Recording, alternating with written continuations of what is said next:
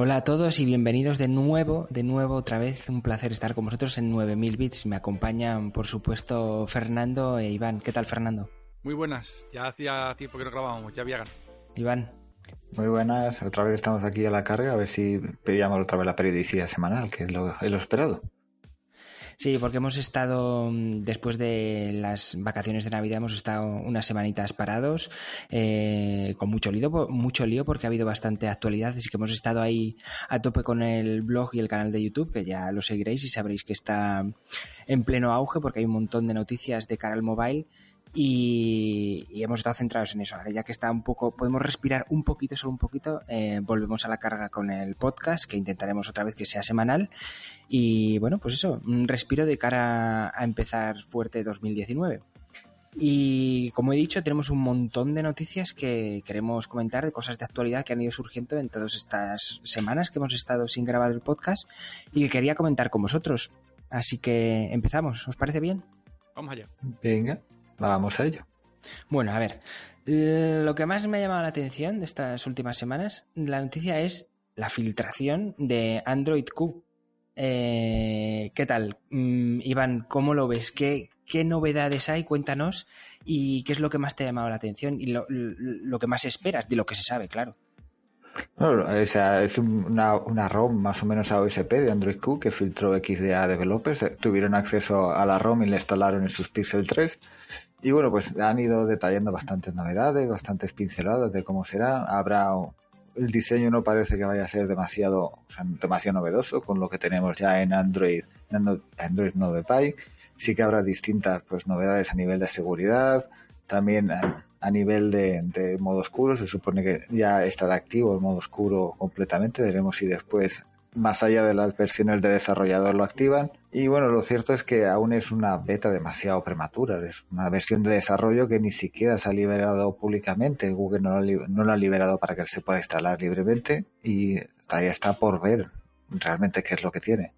Vamos, en resumiendo, eh, que lo más novedoso es el modo oscuro, que como el otro día decía Fernando, parece que hay un racismo inverso y todo el mundo quiere tener el modo oscuro, ¿no es así, Fernando?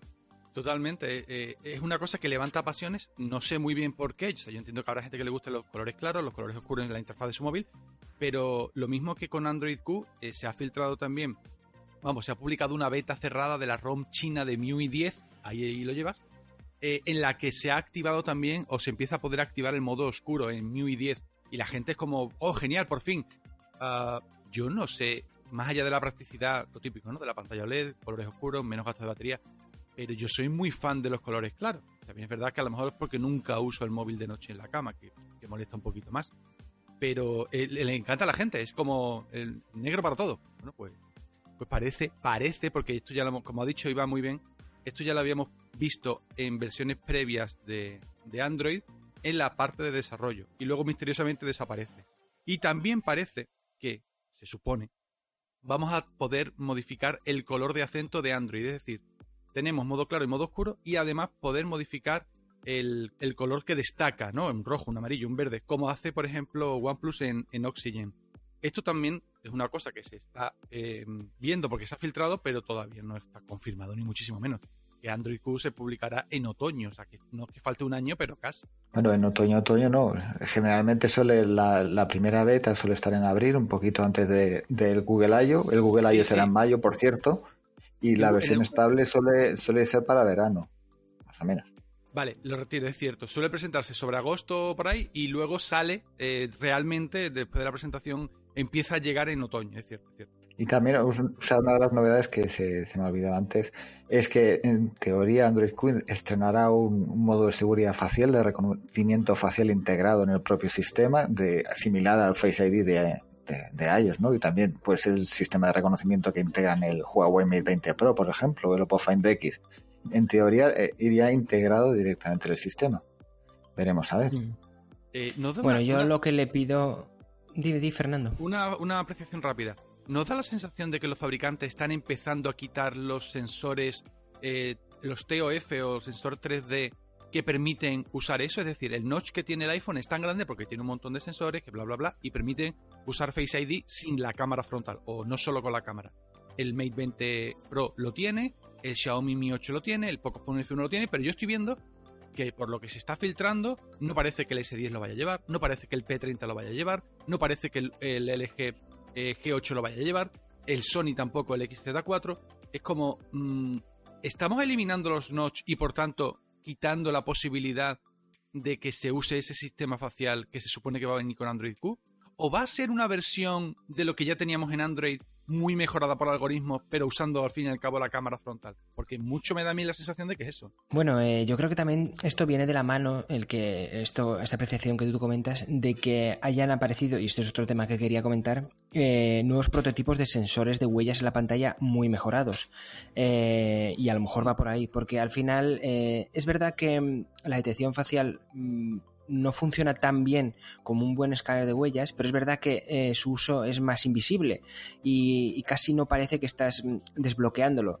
Eh, y esto, bueno, da un plus, pero también es verdad que la tasa de errores es, es, alta, es comparada con el sensor de huellas. Entonces, bueno, quizá me han valorado que, que el Notch es más importante que, que esa tecnología de seguridad sea tan invisible como lo puede ser el Face ID y se apuesta por, por el sensor de huellas en la pantalla. ¿Qué me podéis hablar de estos nuevos prototipos de sensor de huellas en la pantalla? Que ha habido varias empresas, un par de ellas, Xiaomi, no sé quién es la otra, que ha presentado, bueno, no ha presentado, hemos podido ver mediante filtraciones algunos cómo son y son realmente espectaculares, ¿no? Sí, esa ha sido Xiaomi y Oppo. bueno, el prototipo ya estaba hecho. El prototipo de sensor, que es el sensor de, por ultrasonido de Qualcomm, que ya presentó, o sea, ya había presentado hace dos, años y ha mejorado con, el, con la última actualización del Snapdragon 855. Y es un reconocimiento de huellas que funciona en cualquier parte de la pantalla. Esta es una novedad. O en una zona muchísimo más amplia que los sensores ópticos en pantalla que hay ahora y pues, la tecnología es que bueno hay un hay un emisor de, ultrasonidos bajo la pantalla que lanza un, haz de sonidos los que rebotan los captura un, o sea un mismo receptor debajo de la pantalla y más o menos pues bueno más o menos no traza perfectamente bien los surcos del dedo comparándolo pues con su base de datos que está en la Trust Zone de, de Android. De esta manera, pues obtienes un reconocimiento muy seguro, muchísimo más seguro que los que los sensores de huella ópticos y capacitivos que tenemos ahora y también muchísimo más rápido porque basta poner el dedo y en menos de un segundo, o sea, en décimas de segundo ya lo tienes abierto. Y otra ventaja más es que el sensor de ultrasonidos lee toda la huella al completo, no hace falta pues eh, destacar una zona, ¿no? Como vemos ahora en los sensores. O sea, es, o sea, tiene bastantes ventajas. Me parece, me parece futurista esto, ¿eh? Esto no es el tipo de sensor que se supone que va a llevar el S10. Es decir, eh, todas las filtraciones dicen que el S10 o los S10 van a tener, al menos los dos más importantes, no sé si los tres, el sensor de huellas en pantalla. Pero creo que era este, ¿no? El ultrasónico. Bueno, este. De este tipo, quiero decir, el ultrasónico, ¿no? No va a ser como el del Mate 20 Pro, por ejemplo. En teoría sí, bueno, Samsung ya, ya aseguró, o sea, lo dejó el propio, me parece que era DJ Co, ¿no? El propio CEO bueno, el propio vicepresidente de Samsung, el que dijo que no integrarían un lector de huellas en pantalla en Samsung si realmente no estaba la tecnología madura y era 100% efectiva. Y yo creo que Qualcomm, o sea, con el último sensor por ultrasonidos que ha sacado, yo creo que ya la tiene suficientemente madura. Eh, Samsung se juega mucho, eso lo sabemos todos con el S10, así que esperemos que, sea así. Y, bueno, claro, hablando de, del S10, también hemos visto mm, nuevas filtraciones eh, de cómo será y, hay diferencias entre el S10 y el S10 Plus, entre eh, los agujeros, esos notch nuevos que, va a incorporar. Eh, ¿No es así, Fernando? Efectivamente, de hecho, si no me equivoco, ayer, ayer, en el momento en que estamos grabando evidentemente el podcast, esto de la el espacio-tiempo en el podcast es muy raro, ¿no? pero Iván publicó la que se supone que es la y tiene toda la pinta, como siempre, esto lo decimos en todos los artículos que hablamos de rumores, de filtraciones, hay que cogerlos con pinzas, pero parece que en este caso es bastante real porque además es que la, presentación está a 19 días, eh, falta muy poco. Y hemos visto la primera imagen de prensa del S10 Plus. Es diferente con respecto al S10, por ejemplo, en que la, la parte frontal, que si bien es sin marcos, ligeramente curvado los laterales, pero tiene una doble cámara frontal en la parte superior derecha en vez de solo uno. El hueco en la pantalla es mayor y además se supone que va a tener, pues, no sé si mejores cámaras, pero desde luego más potencia seguro en la RAM, en el almacenamiento y demás. Em, antes has dicho, has dicho Paolo, que, Samsung se juega mucho. Eh, yo no voy a opinar del S10 Primero porque no se ha presentado, segundo porque no lo he probado. Pero tengo un temor que es que la sensación que nos deje, no sé cuál será, pero me da miedo que sea la misma que nos han dejado el S8 y el S9. Es decir, muy buenos móviles con un precio muy alto que no van a fallar prácticamente en nada y que sin embargo no van a poder hacer frente a la competencia porque viene fuerte, no, mm, arrasando. ¿Os da esa sensación antes de que se haya presentado, que tenemos que esperar la presentación y lo sé, pero tengo esa sensación de, decir, mm, si, si lo que se sabe del S10 es así, que también es verdad que hay rumores de que va a llevar un proyector acoplable, una serie de historias tipo DeX como accesorio, pero eh, no creo que eso sea el fuerte del terminal. Mm, ¿Creéis vosotros, eh, Paolo, creéis que Samsung de lo filtrado ahora mismo puede competir en relación calidad-precio con, con Xiaomi, con Huawei? Porque es que ya con Apple es como tiene nada que ver, ¿no? Para bueno y para malo. A ver, eh, con Xiaomi está en otro mundo paralelo completamente. Ahí tiene otra guerra eh, que librar, que son con los, con los nuevos, que luego hablaremos, los M10 y M20. Eh, en la gama media y baja es otra pelea completamente diferente. La gama alta, Xiaomi todavía no entra, ni siquiera con el Mi 9 porque es otro concepto completamente diferente.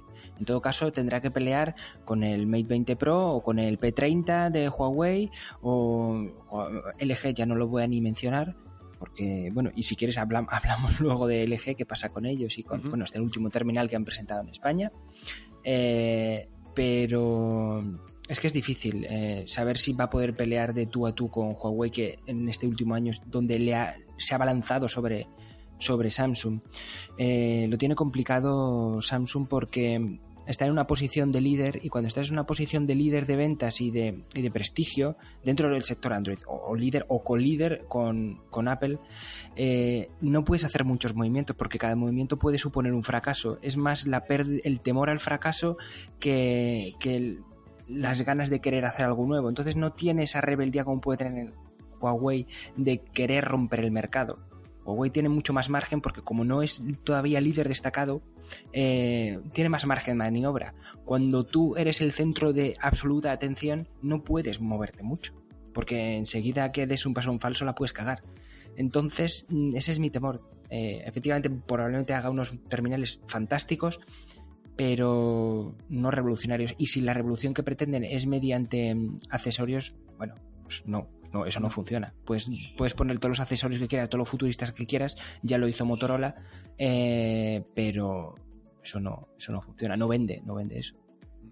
Pero bueno, eh, seguiremos teniendo a Samsung como un pilar eh, seguro. Todavía falta que veamos los, los S10, pero ahí estará como un móvil de referencia. Quizá no sea el mejor, pero será un muy buen móvil. Eso lo tenemos todos claro, yo creo, vamos. Y me gusta mucho, por cierto, los notch estos con, agujeritos. Hay mucha gente que no, pero bueno, eh, como paso intermedio, yo creo que ya todo el mundo ha, entendido que los notch es un estadio que vamos a vivir durante unos años y que los móviles van a ser así, eh, en gama alta al menos, durante unos años y que terminarán desapareciendo. Gama media, gama baja, pues probablemente duren un poco más, pero bueno, es, un, es una transición. Paola, ¿has podido probar el Mi Mix 3? O, el Oppo, eh, yo sé que Iván, por ejemplo, se ha probado el Oppo Find X o el Oppo Find X, me vale. ¿Lo has podido probar, Paola? Eh, no, no, no, no. Es que mm, me sorprendió un montón cuando, cuando lo analicé, porque fijaros, a mí nunca me han molestado los notch, ni, los grandes, ¿vale? Están ahí, punto. Sin embargo, cuando probé el Mi Mix 3, fue una sensación súper rara la de tener todo el frontal libre sin marcos ni abajo para la cámara, ni arriba para el notch, ni un agujero, nada. Y claro, evidentemente eso tiene el inconveniente de que luego tienes que deslizar la cámara cuando quieras abrirla. Yo tampoco me hago muchos selfies, así que tampoco era un problema.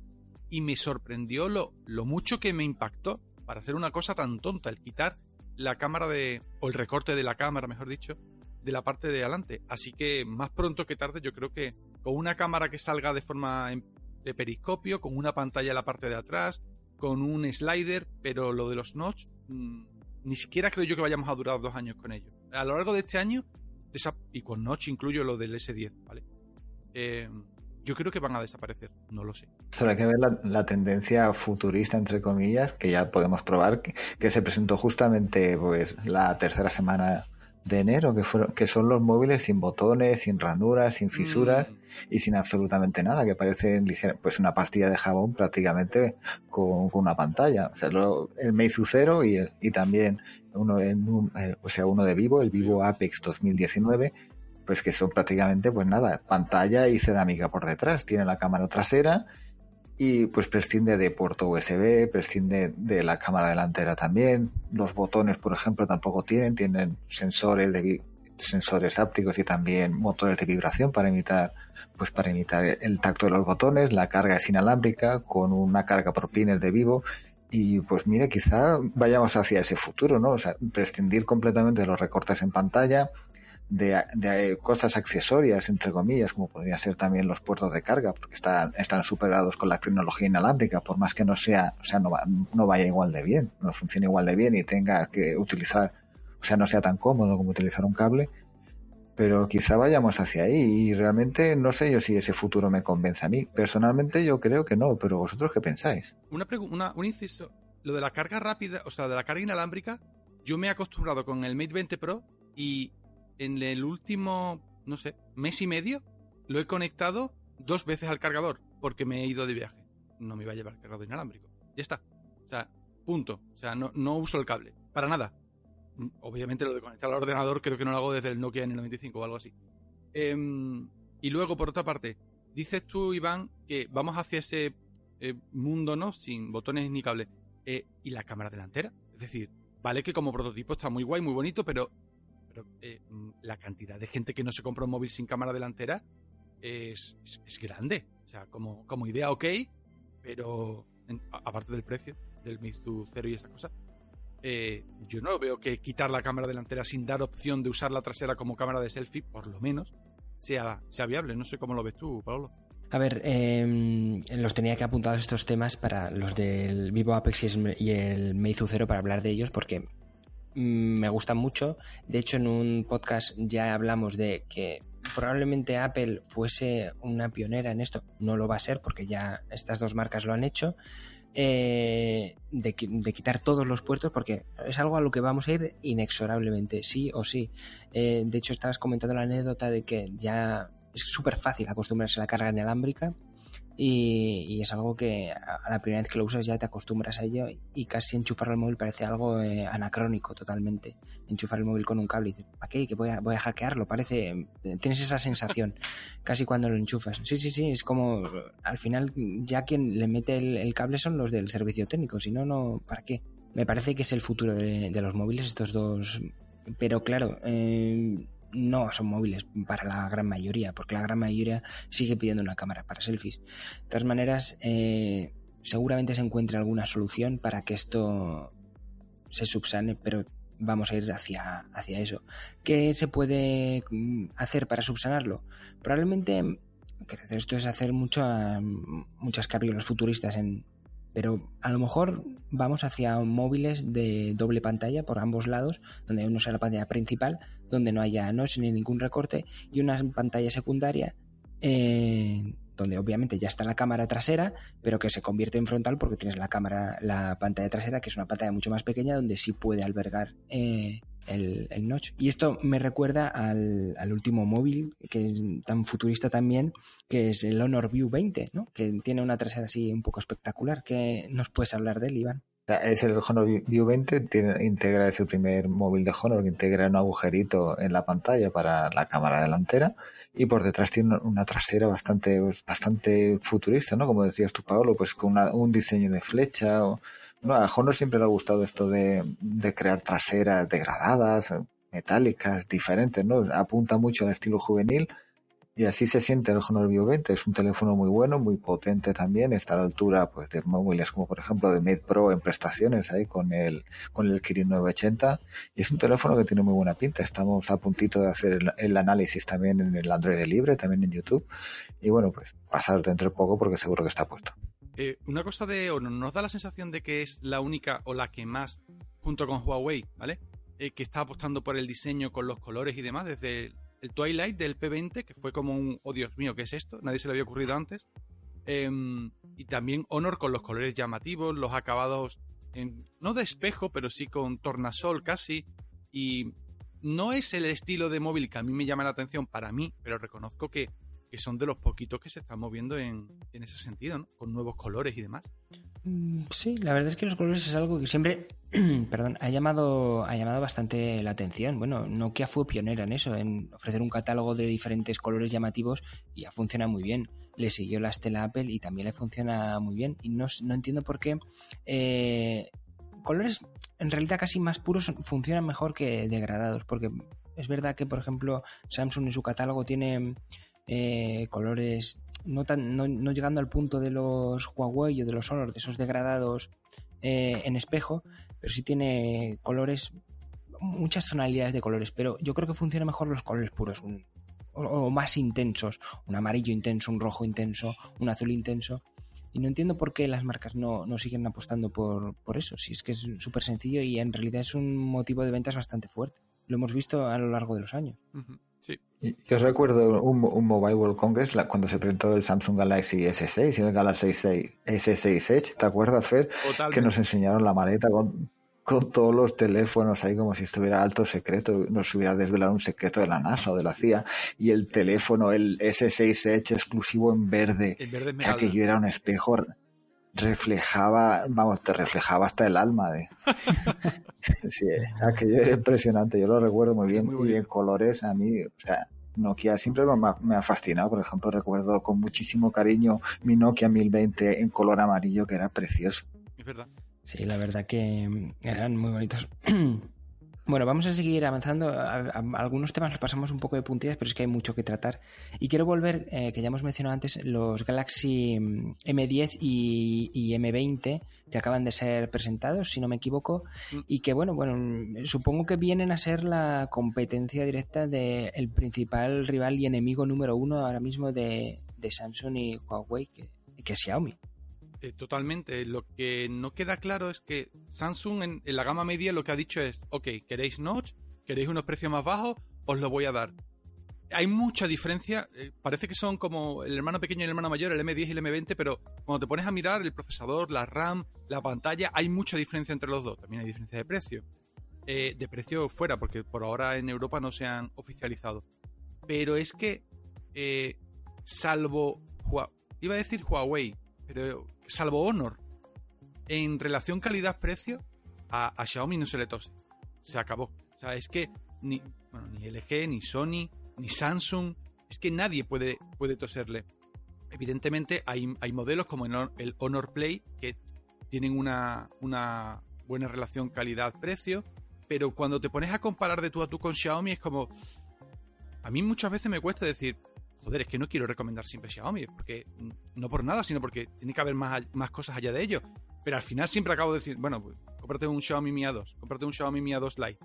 ¿Por qué? Porque sé que funcionan y la gente que se lo recomiendo es como, uy, estoy encantada. El otro día se lo recomendé uno de ellos a mi cuñada y me dijo, uy, cómo se ve la pantalla, uy, Dios mío, qué, qué, bien, no sé qué. Y yo pensando, ¿pantalla? Pero si la pantalla del Mi A2 es, está bien, pero normal. Claro, venía, no recuerdo qué móvil tenía, creo que era un, Xiaomi Redmi 3. Claro, la pantalla era como, como, como el que ve un panel 8K después de pasar de un VHS. Como, oh Dios mío, ¿qué es esto? Y, son cosas que a la gente le llama la atención y por el precio que tiene, me da a mí que Samsung va a tener que apretar, apretar mucho. Porque para empezar, el M10, por ejemplo, parte, no sé si de los 2 GB de RAM, que me parece surrealista, eh, hay versión de 3, que también me parece surrealista. Y desde aquí un pequeño consejo, me voy a, poner en modo abuelo cebolleta. No compréis móviles de menos de 4 GB de RAM. Ya está. O sea, los hay los hay por, por 200 euros. O sea, no, no, no os vayáis a por uno de 3 GB. Ya, ya lo he dicho.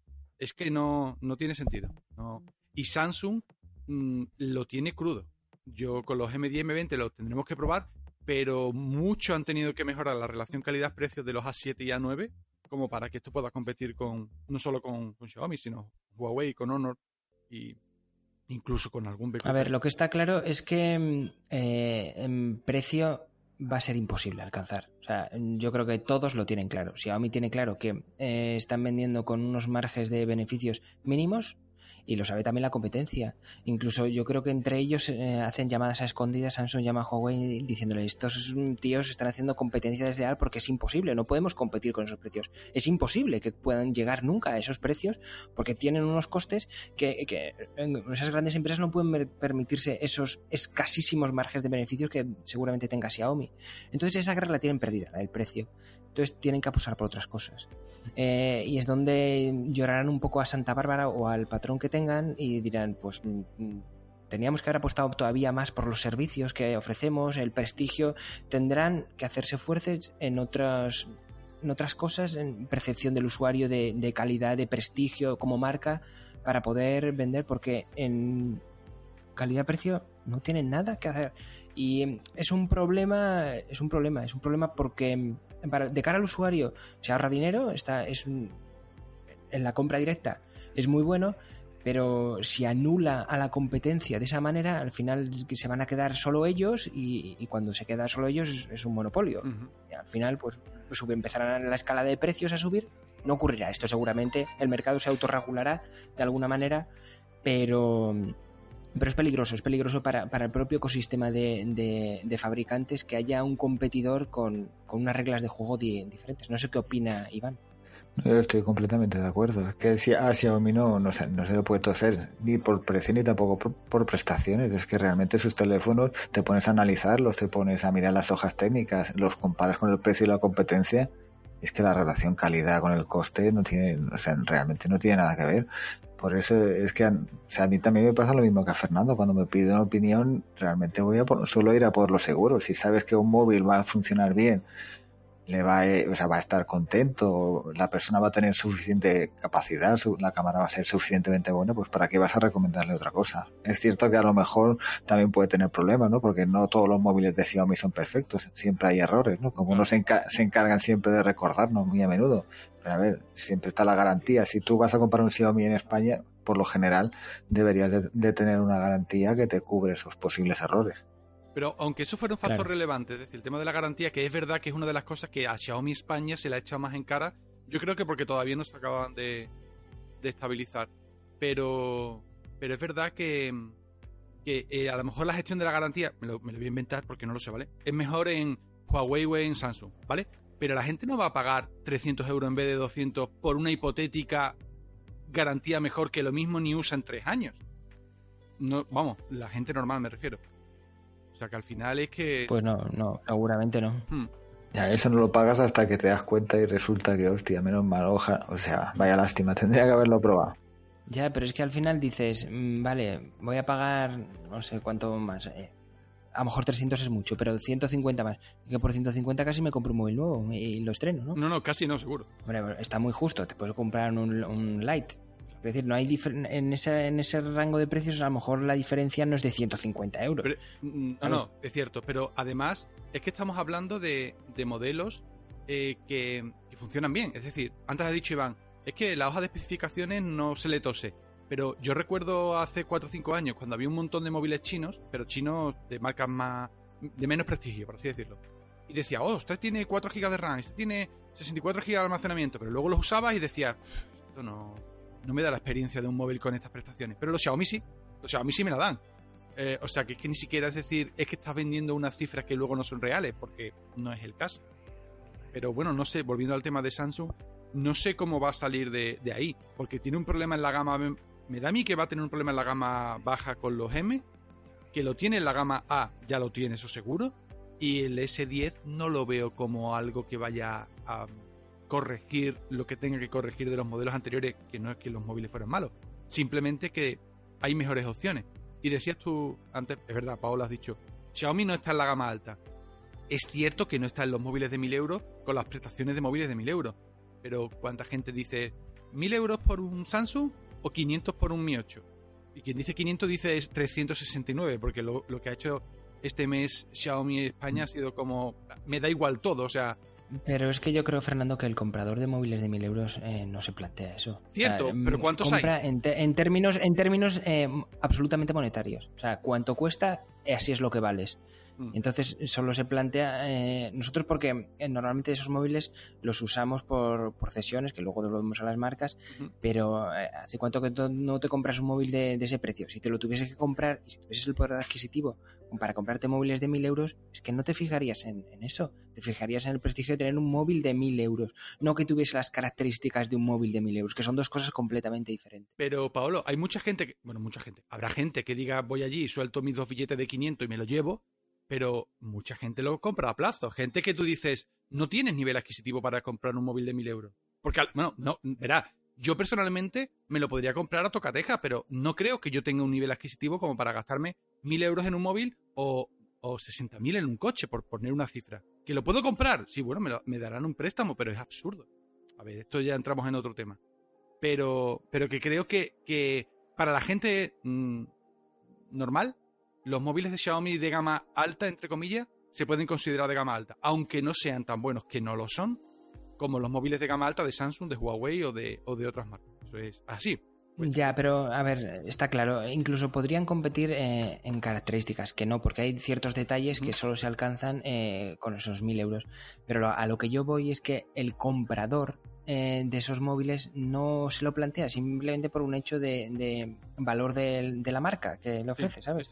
y el valor de la marca de Xiaomi es móviles pues de gama media y, gama baja.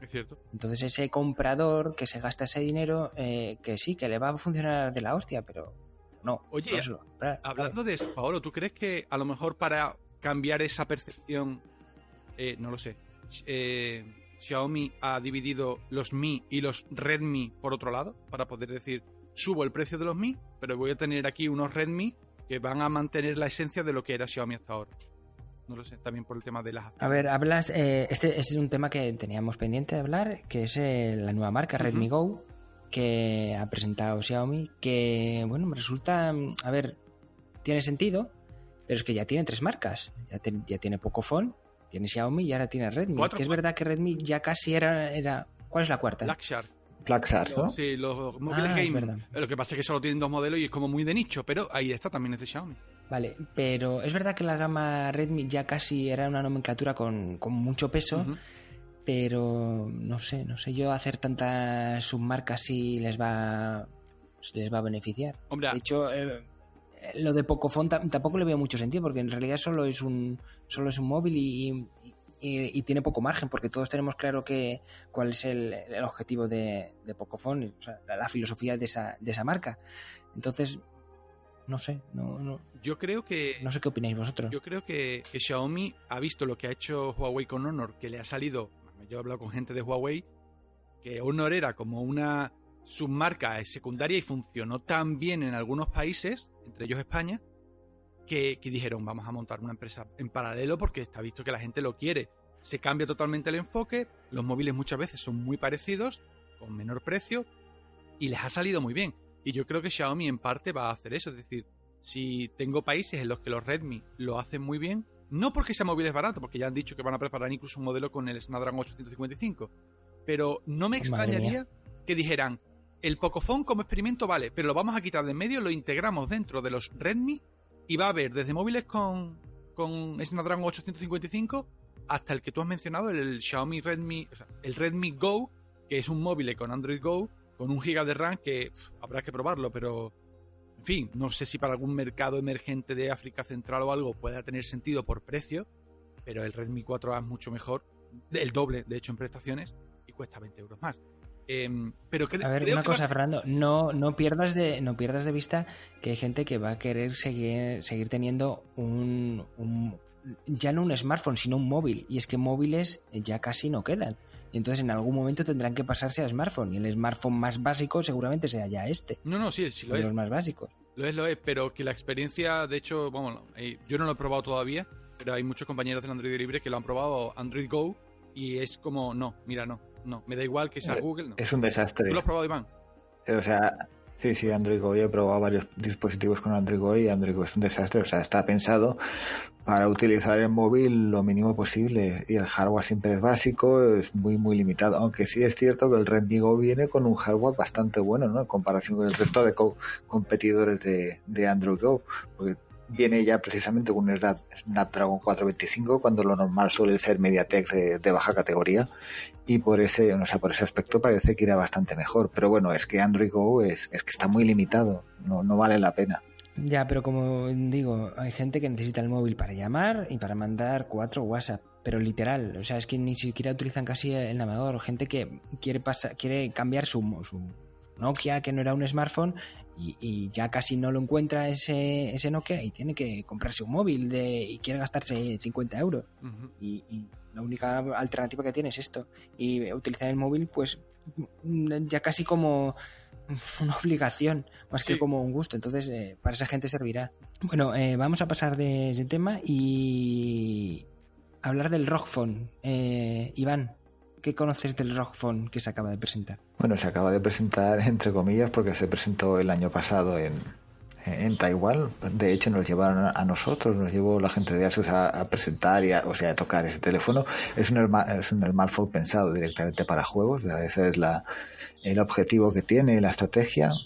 Tiene una pantalla de 90 Hz, no llega a los 120 Hz de los, de los Razer Phone, por ejemplo, pero está muy bien. Lo analizó nuestro compañero Iván en el Android libre puedes leer el análisis, por cierto. Y bueno, pues es un teléfono que realmente apunta a lo mejor de Android de 2018 con un Snapdragon 845.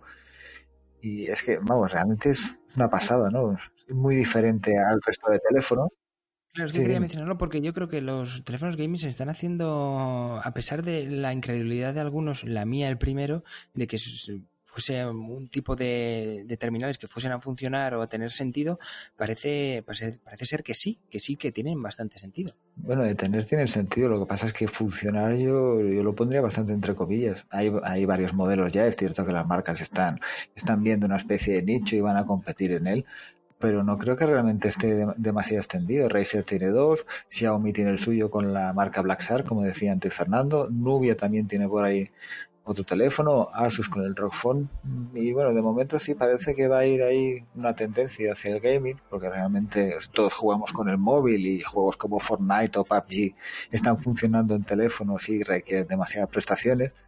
Y seguramente vaya por ahí, pero bueno, a la hora de jugar, por ejemplo, Samsung ya lo tenía claro con el Note 9 y la exclusiva de, de Fortnite. Tú tienes un móvil que va a ser muy potente para todo y aparte también puedes jugar. Y bueno, en el Rock Phone, en el Rock Phone de Asus es cierto que no solamente puedes jugar y que es un móvil para cualquier, o sea, para cualquier tarea que puedas utilizar en Android, pero el diseño más agresivo, la estética, claro, ya no es un móvil para llevar tan encima a diario, por ejemplo.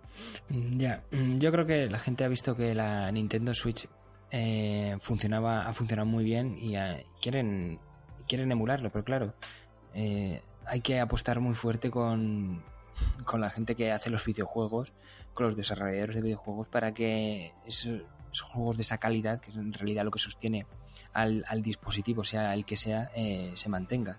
Pero bueno, en el caso de Fortnite ya hemos visto que la transición es posible y eficaz, así que bueno, al final es, es lo que pretenden. Y como hay tantísimo, tantísimo, tantísimo dinero en el mundo del videojuego, y si algo rascan, algo bueno será. Y bueno, por cierto, eh, ya que estamos hablando tanto de, mm, de, Xiaomi, Huawei y Samsung, claro, parece, da la impresión de que el resto ha, desaparecido. Y, es un poco, y es un poco así, porque Sony está pasando una travesía en el desierto terrible, LG también, y, bueno, HTC ya ni la menciono, eh, Fernando. ¿Qué opinas? ¿Nos, estamos quedando mira, tres ejemplos vacíos, huérfanos de... Sí, estamos, ¿os eh, recordáis la época en la que Siemens y Nokia eran, y Philips incluso, eran la referencia en telefonía? No digo en smartphone, porque evidentemente... Hostia, hace ya muchos años eso, ¿eh? Totalmente. Mucho, mucho. hay veces que hablo como si todo el mundo tuviera mi edad. muchos de los que nos estaréis escuchando ni siquiera habéis nacido, seguramente. Pero hubo una época, literal, eh, hubo una época en la que en la que Nokia era el rey, BlackBerry era lo más premium y a lo que aspiraba mucha gente, y marcas como Huawei o Samsung no es que no existieran, pero no, estaban en el terreno de la, telefonía móvil. Em, y ahora mismo yo creo que estamos en un cambio de ciclo. Lo mismo que Samsung le quitó el puesto a Nokia, ahora parece que Huawei o que Xiaomi se lo van a quitar a Samsung. No sé si en 2019 o en 2020. No creo que tarde mucho más. Y eso lleva un efecto colateral que es, eh, marcas como HTC han desaparecido.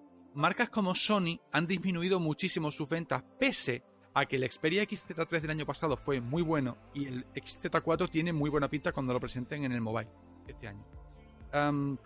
y por otra parte está LG, que ha sido protagonista esta, estas semanas de un episodio súper raro. Primero, eh, OnLeaks, uno de los leakers o de los filtradores más conocidos de la comunidad, ha filtrado cómo será el LG G8 en sus renders, con colaboración con páginas web y demás, y hemos visto que básicamente es un G7 con tres cambios exteriores. Interiores todavía no se sabe, se eh, un directivo del LG dice que eso no es verdad, que eso no es exactamente así el G8. Y claro, todos hemos pensado, ostras, pues entonces será algo mucho más innovador y claro, no pueden hacer algo así. Luego se vuelve a filtrar por parte de, si no me equivoco, de gente de Android Police el G8 otra vez y resulta que sí, que es así. Doble cámara, un sistema de sonido un poquito mejorado, bla, bla, bla, pero lo mismo. Claro, muchas veces lo hemos hablado eh, Iván y yo y hemos dicho, el G que ha hecho buenos móviles, a mí me encantaba el G3, el G2 fue una referencia, quitando marcos hace casi un lustro, eh, y la batería era muy buena, eh, y, hemos dicho, ¿qué, ¿qué hace LG? De pronto me saca un móvil que cuesta 999 euros, ¿verdad, Iván? Era el, LG V40. Bueno, en el momento del anuncio han dicho, vamos a sacarlo a 999 euros. Y nos hemos quedado todos como, no es que sea un más móvil, pero no, puedes competir con los móviles de 1000 euros mm, con esto ahora. Y, Iván, sigue tú, porque es que mm, me da la sensación, aunque le hemos hablado varias veces, de que LG no tiene muy claro por dónde tirar. Yo es que creo que LG ha perdido el norte completamente, porque aparte del episodio con el G8 que dices tú, ha, habido un episodio con el V40. Es, un, perdona, es un buen claim, eh, claim para, para su publicidad. Eh, imagínate en la tele. LG V40, hemos perdido el norte. Oye, pues yo compro. está bien, está bien. Hemos perdido el norte y lo vas a encontrar con nuestro pedazo de teléfono que es igual al G7, pero no te preocupes. Tendrá más cámara. Es que ni eso, pero No, eh, o sea, precisan. No, no, eh, o sea, esta, esta semana, justamente, bueno, esta semana, la última semana de enero, tuve la suerte de tener el, el LG V40, que es el último smartphone lanzado por, por LG en octubre, precisamente. Nos llega a España cuatro meses con retraso, muy bien LG. Y bueno, pues se ha presentado aquí en España con todo, pues bombo y platillo, lo hemos presentado, te regalamos un monitor y tal. Y la nota de prensa, la primera que me llega es, lo vendemos a 999 euros, como has dicho, Fer. Y es que mm. es, como dispararse directamente en el pie. Un teléfono que vas a presentar a un, a un mes de sacar el G8, lo sacas a 1000 euros y encima tiene cuatro meses de retraso y viene con Android 8 Oreo, que yo cuando lo vi es que no puede ser LG.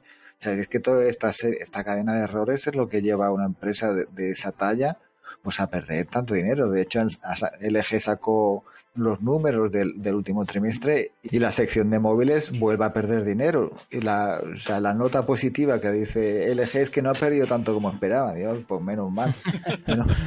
menos mal que no habéis perdido tanto, pero es que sigue perdiendo dinero, es igual que, igual que Sony, que tiene ahí una caja abierta para derrochar dinero en la sección para móviles, y es que no se entiende, porque tienes tecnología de sobra, diseño, puedes, o sea, sabes muy bien cómo fabricar teléfonos con Android y seguramente, a ver, quizá no puedas equipararte al rango de precios de Xiaomi porque el, el margen que tienes es muy pequeño, ¿no?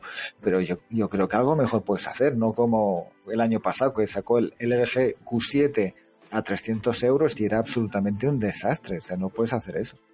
Eh, y además, eh, perdona Iván, bueno. Eh, justo, antes, o sea, justo antes de ponerlo a la venta, porque sale, si no me equivoco, el 4 de febrero, han mandado otra nota de prensa como diciendo, mm, no, no, no, 999 no, van a ser 899, como diciendo, tras, nos hemos pasado de frenada. Pero es que aún así se han pasado de frenada. Eh, que es más barato, 899, con un 845 a un mes de, de salir el G8, el, S10, seguramente el Mi 9 también. O sea, es que no se entiende. Bueno, eh, se nos está pasando el tiempo porque teníamos tantos temas y ya llevamos casi 45 minutos. Pero antes quería hablar de, un tema antes de, despedir. Y es, eh, de nuevo, eh, Xiaomi y, el teléfono plegable que, que han que han enseñado, ha enseñado un poquito. ¿Qué os parece, Fernando? ¿Qué te parece? Bueno, el tema de los teléfonos plegables, los últimos días he visto varias opiniones de, youtubers, de analistas, em, y mi sensación es como, no lo sé, es de ganas de tener, de verlos, de probarlos, de que no creo que este 2019 vayamos a ver muchos móviles em, prácticos pero que dentro de 4 o 5 años vamos a dar por supuesto que los móviles se doblan, ¿vale? Lo mismo que ahora damos por supuesto que se conectan a Internet, pues eh, habrá modelos así. No sé si todos, no creo, porque todavía es una tecnología cara, pero, pero sí. Y el de Xiaomi, desde luego, de los prototipos que se han visto, eh, es el que mejor pinta tiene, con excepción de que si es un modelo real, que no lo sabemos, se ha filtrado también un vídeo en el que sale el móvil plegable de Samsung. Y por lo que parece en el vídeo, que puede ser un render, aunque se ve imagen real y demás, es un vídeo de promoción. Em, es como un S10 filtrado que lo abres y por dentro tiene otra pantalla el doble de grandes. No sé si eran 10 pulgadas o algo así. Y claro, si eso es real, genial.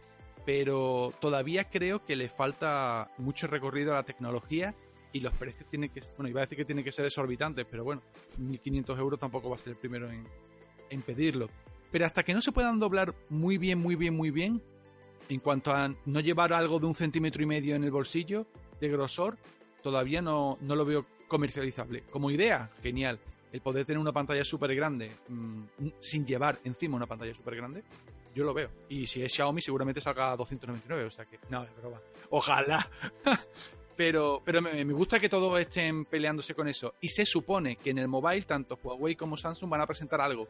No sé si prototipos, modelos comerciales y demás. Pero parece que algo presentan. Y también hay que destacar en el rango de los móviles plegables que Motorola tenía oh, también un prototipo ahí en desarrollo, que es el Razer, el típico móvil que tipo concha que, que triunfó a finales de los 90, si no me equivoco, y que en teoría volvería con una pantalla plegable. bueno, se han visto renders, se han visto conceptos y veremos si realmente ese, ese formato sería perfecto para mí. Eh, yo lo veo, yo lo, más lo compraría. Y si Motorola llega por ahí, bueno, Motorola o la que quiera, pero si llega así, podría ser un, golpe de la mesa bastante fuerte. Va a estar, va a ser un mobile bastante interesante. Yo, yo con respecto a los móviles plegables me encantan y, también veo que es el futuro, como he dicho antes, mm, sin, sin puertos de carga, carga inalámbrica, eh, casi sin botones y, móviles plegables. Es verdad que será un, mercado muy especializado. Eh, la mayoría de los móviles seguirán siendo móviles normales, pero yo creo que se va a consolidar. Obviamente no en este año, pero quizá en 2020 tampoco se consolide y todavía siga siendo un prototipo, pero quizá en 2021 ya sean los, los flagship de las, de las marcas estos plegables. O quizás sean una submarca, porque lo que está claro es que llegará un punto en el que sea insostenible pagar ese dinero y además tener que pagarlo también por un por un portátil o por una o por una tablet que muchas veces al, consumidor de este tipo de consumidor que gasta este dinero en gama alta es el que también tiene una tablet el que también tiene un portátil. Y como los procesadores y la potencia de los procesadores entre estos tres tipos de procesador está muy cercana ya prácticamente es equiparable eh, va a llegar un punto en el que todo tenga que ser lo mismo y tengas que justificar ese precio porque pueda ser lo mismo. Eh, ya lo estamos viendo con Samsung Dex, que se puede convertir en un ordenador perfectamente funcional, pues con mucha más valor y mucha más incidencia en el que puedas desplegar una pantalla más grande y tengas todos esos dispositivos y entonces puedas justificar que te has gastado 2.000 euros en, en este tipo de móviles. Pero insisto, será un tipo de mercado muy concreto eh, de móviles el, el, tipo de comprador. Mientras tanto, la gente normal pues tendrá un móvil. Como hay gente que no tiene ahora mismo casi ordenador y lo hace casi todo con el móvil y con eso le estar y le sobrará. Así que yo sí que veo que será por ahí el camino, camino a seguir porque... Por eso, porque, porque es una convergencia al final de varios productos y ese hace a lo que lleva al mercado. Al final fagocitas otros mercados, ganas toda esa masa y, bueno, tienes una venta jugosa y puedes justificar que cuesten incluso esos 2.000 o más euros. Bueno, no sé si queréis comentar algo más. Nos va a esperar un Mobile World Congress que todavía queda menos de un mesecito, bastante movido, eh, y estaremos aquí para contarlo, por supuesto. No sé si queréis comentar algo más. Yo creo que no, que 50 minutos de podcast no se podrá quejar la gente de que ha sido corto. 50 minutos, madre mía, lo que va a costar editar esto. nada, no, no va a costar nada. Bueno, quería eh, recordaros, por supuesto, que aparte de 9000 bits, sigáis el podcast Kernel, que estamos ahí subiendo un montón de capítulos, que lo hacemos junto a Mixio, este podcast, donde hablamos sobre cosas de Google y traemos a fantásticos invitados. Y bueno, que os suscribáis también a Kernel, si no lo habéis hecho ya, si no, si no lo conocíais, suscribíos a Kernel y, por supuesto, recomendad 9000 bits a más gente. Y bueno, poco que decir más. La semana que viene espero volveremos a estar aquí para tratar algunos temas más y ya arrancar todavía un poco más los motores de cara al Mobile World Congress, que tenemos muchas ganas. Y lo mismo hacemos algún especial desde allí o ya veremos. Una sorpresa habrá. Bueno, gracias. O, regalamos un móvil, por ejemplo. Estaría bien, ¿eh? Bueno, os lo regala Iván, eso lo dice él, ¿eh? Yo no he dicho eso. ya está, ya me ha tocado a mi joven. Sí, sí, ya tienes varias cuentas pendientes, ¿eh? Pones en no, mi no, boca ¿cómo palabras. Que pendientes? ¿Cómo que cuentas pendientes? No tengo ninguna. Bueno. Esas son, son cosas que te inventas tú solo. Bueno, gracias Iván, gracias Fernando y un saludo y hasta la próxima. Hasta pronto. Hasta luego.